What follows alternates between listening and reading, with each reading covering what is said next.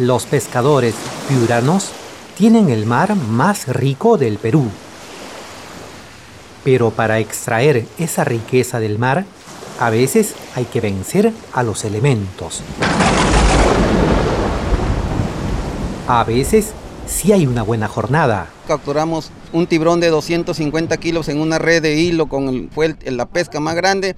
En esa edad yo tenía pues la edad de 16, 17 años y verdaderamente para mí era una emoción ver una especie eso que solamente se veía en televisión o en el periódico. Pero hay temporadas en las que la pesca baja y algunas de esas veces los pescadores deben pedir a sus hijos que dejen el colegio y les ayuden en el trabajo.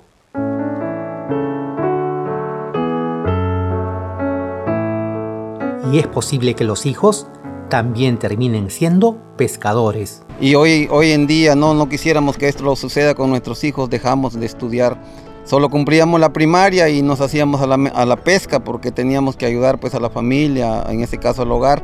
Y yo empecé a trabajar de los 10 a 12 años y de ahí empezamos ya a ser, a ser este, pescador, como se dice, con un, con un permiso provisional que nos daba Capitanía de Puerto. Pero el papá de un pequeñín tan callado como inteligente, decidió que su hijo no faltaría a clases, y en la inmensidad de una noche en el mar abierta, seguramente pedía en sus oraciones lo siguiente. Que Martincito sea alguien en la vida, no alguien sino el mejor Diosito lindo. ¿Se cumpliría el pedido? Y este año, el primer puesto de la beca Presidente de la República del Pronavec lo ocupa el estudiante de la Universidad Nacional Mayor de San Marcos. Quienes me conocen saben que desde muy pequeño siempre he demostrado bastante compromiso y responsabilidad. Martín Cautivo Querevalú Pasos.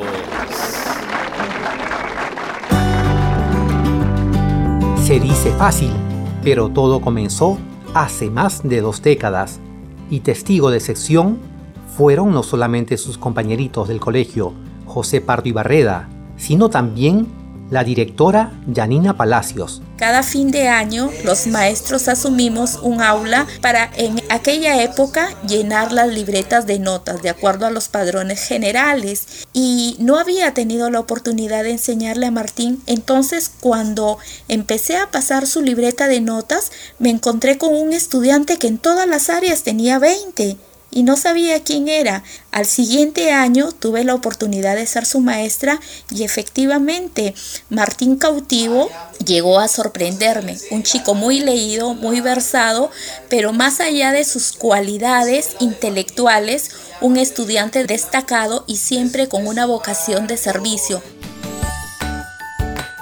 Tan aplicado era el colegial Martín Cautivo que en el 2010 fue distinguido como el estudiante del año en la provincia de Talara. Pero sabía Martín que destacar en negritos podía ser insuficiente para lograr su siguiente sueño, el de estudiar educación en la universidad que había dado al Perú el único premio Nobel que posee nuestro país, San Marcos. Estudió sin descanso y logró ingresar a la cuatricentenaria. Concluyó satisfactoriamente sus estudios, o para ser más precisos, terminó como el primer lugar en su promoción. Aunque no fue fácil, cuando estaba en la fría Lima, a veces sentía soledad en las viviendas universitarias, superó el estrés y la ansiedad. Victorioso, regresó a su querida Negritos. Allí lo conoció el artesano y profesor Denis Miranda. Tuve la oportunidad de conocer a Martín Querevalú cuando trabajaba ah, en la Dirección de Servicios Sociales. Cuando yo estaba a cargo de esa área, conocí a Martín y fue para el desarrollo de unos talleres que hace las cosas con mucho profesionalismo. Es un joven muy capaz, muy responsable. Conozco de sus cualidades en la docencia, en el mundo de la, de la biología. Yo creo que su desempeño va a ser el mejor.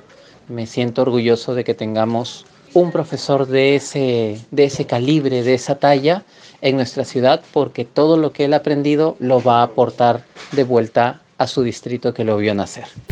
Luego fue contratado para ser docente de los mejores estudiantes de Piura, el Colegio de Alto Rendimiento, COAR, Tal reto le supuso el plantearse tentar a la beca Presidente de la República, hoy beca Generación del Bicentenario, que otorga Pronavec. Siempre he tratado de construir eh, con acciones ese perfil académico y de investigación que solicitaba con la intención de que en la convocatoria que me iba a presentar tenga altas probabilidades de, de acceder a una de estas becas. El hecho de haber ocupado el primer puesto también ya me facilitaba también la meta de postular a una universidad top que estaba entre las 50 primeras, también te daba unos puntos extras dentro del puntaje, del puntaje técnico. Tienes que elaborar dos composiciones escritas en las cuales argumentes cómo es que el programa de posgrado va a impactar en tu vida personal, profesional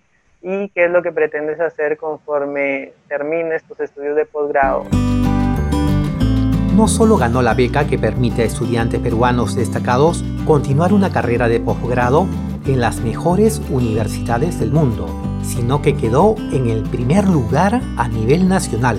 En realidad lo tomo con mucha humildad ese, ese puesto, sé que el perfil mm, de mis otros compañeros, mis otros, los otros becarios, incluso creo que es mejor que el mío, pero eh, cada uno desde la labor que cumple, desde la profesión que ejerce, yo creo que va a devolver con creces al Perú toda la inversión que está haciendo en, cada uno de nosotros.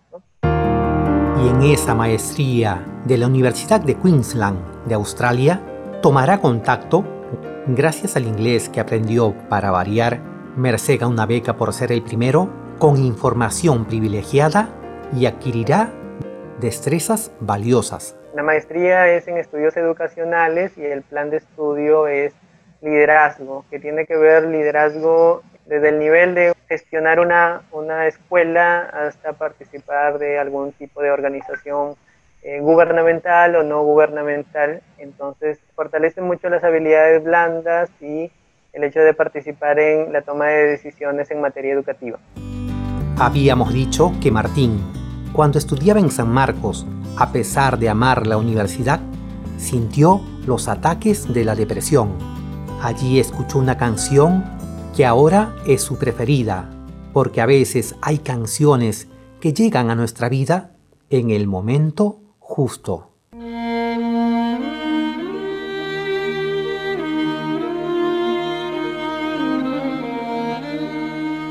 Sí, aquellas que parecen habernos leído la mente, o haber fisconeado en parte de nuestra existencia.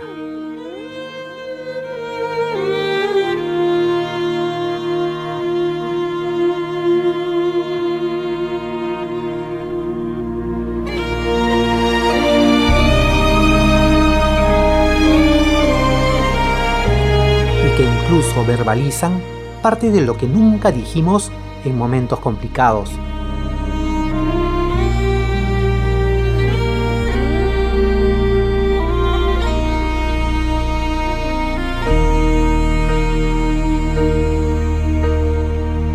decir, por ejemplo,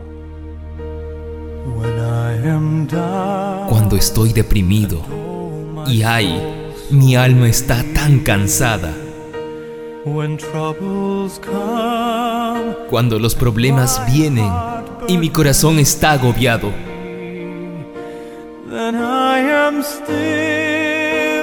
Entonces me quedo quieto y espero aquí en silencio. hasta que te sientas y estás un rato conmigo.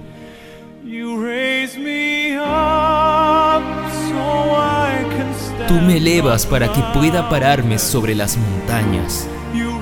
Como esa vez que su papá tuvo que vender la embarcación para operarse de la vista y Martín casi deja los estudios. Tú me elevas para caminar sobre mares tormentosos. Soy fuerte cuando estoy sobre tus hombros. Tú me elevas para ser más de lo que pueda ser.